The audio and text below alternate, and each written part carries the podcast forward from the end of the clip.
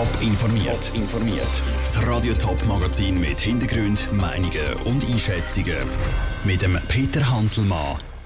Warum Posttochter SPS wegen ihrer Vietnamreise auch noch kritisiert wird und was es noch für Optionen im Brexit-Chaos gibt, das sind zwei von den Themen im Top informiert.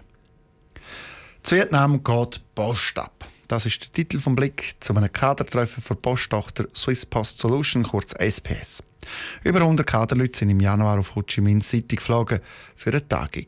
Und das als staatsnaher Betrieb zu einer Zeit, wo Flüge als grosse CO2-Schleuder kritisiert wird. Lukas Lippert. Ein Vergnügungsreisli sei das gewesen, schimpfte Thomas Hardecker. Der Zürcher SP-Nationalrat, der in der Kommission von Verkehr und Fernmeldewesen sitzt, findet klare Worte. Das ist ein absoluter Skandal, was sich da die Post leistet. Jetzt haben wir so viele Stellen, die verloren gehen. Wir haben Probleme mit dem Service Public, mit der Grundversorgung. Es gehen äh, Poststellen zu und das Kader weiss nichts besser zu, als sich so Vergnügungsreislich zu gönnen. Er spricht hier den Abbau von Service Public Leistungen an. In den letzten Jahren sind immer wieder Poststellen zugegangen und Personal entlassen worden. Und gerade in dieser SPS, das steht kurz für Swiss Post Solutions, das ist die Firma, die die Tagung gemacht hat, sind in der letzten Zeit die Arbeitsbedingungen in der Kritik gestanden. Die Tochtergesellschaft ist zuständig für Kommunikationsaufgaben von Geschäftskunden der Post auf der ganzen Welt. Weniger schlimm findet die Reise der Solothurner FDP-Nationalrat Kurt Fluri.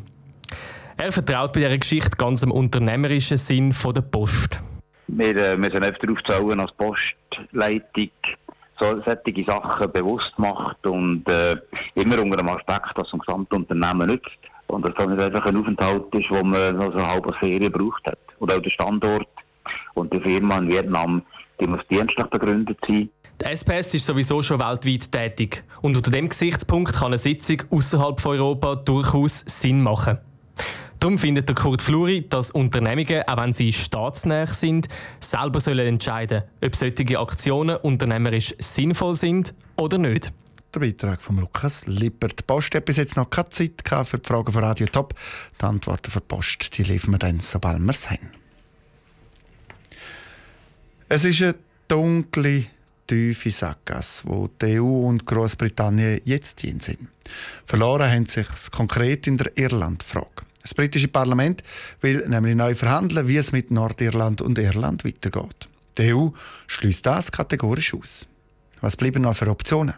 Mehr Bücher. Im ersten Abkommen mit der EU, das Theresa May ausgehandelt hat, ist der sogenannte Backstop drin. Der will, dass die Grenze zwischen Irland und Nordirland auch nach dem Brexit vorläufig offen bleibt. Großbritannien würde für das in der Zollunion bleiben, bis es eine genauere Regelung gibt. Und der Backstop wird jetzt eben zur Kernfrage im Ringen um den Brexit.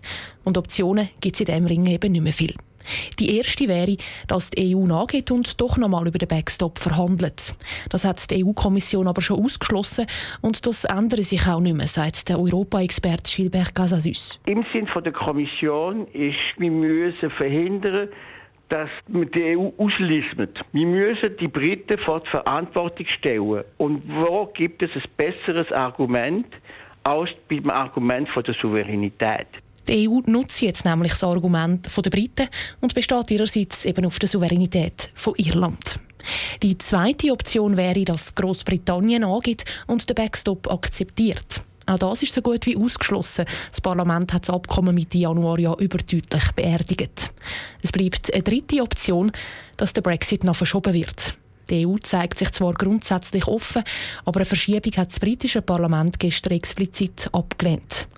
Die Prognose vom Experten Gilbert Casasüs ist darum, dass man zu einem, einem harten Brexit kommt. Vielleicht in der letzten Sekunde mit zwei, drei Kosmetikmaßnahmen, aber dass man aus dem starken Brexit rauskommt, glaube ich weniger. Von allen Optionen im Brexit-Poker ist also im Moment die am wahrscheinlichsten, die eigentlich lang gar keine Option war. Der ungeordnete Brexit, dass Großbritannien ohne Abkommen aus der EU austritt der Beitrag von Vera Büchi. Für wesentliche Veränderungen haben die EU und Großbritannien jetzt noch gut acht Wochen Zeit bis zum Brexit. Der Austrittstermin der ist der 29. März. Bald sind Frauenfeld Stadtratswahlen. Gerade drei von fünf bisherigen Stadträten treten nun an.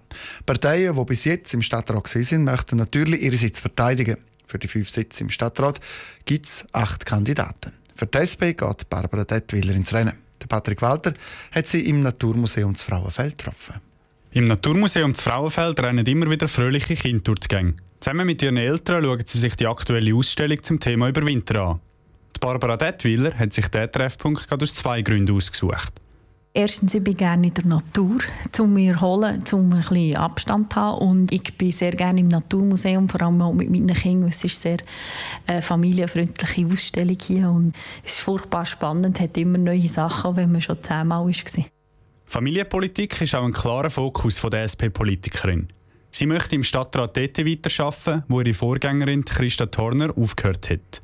Das ist sicher ein Punkt, Familienstrukturen so herzubringen, dass Frauen auch im Beruf bleiben können.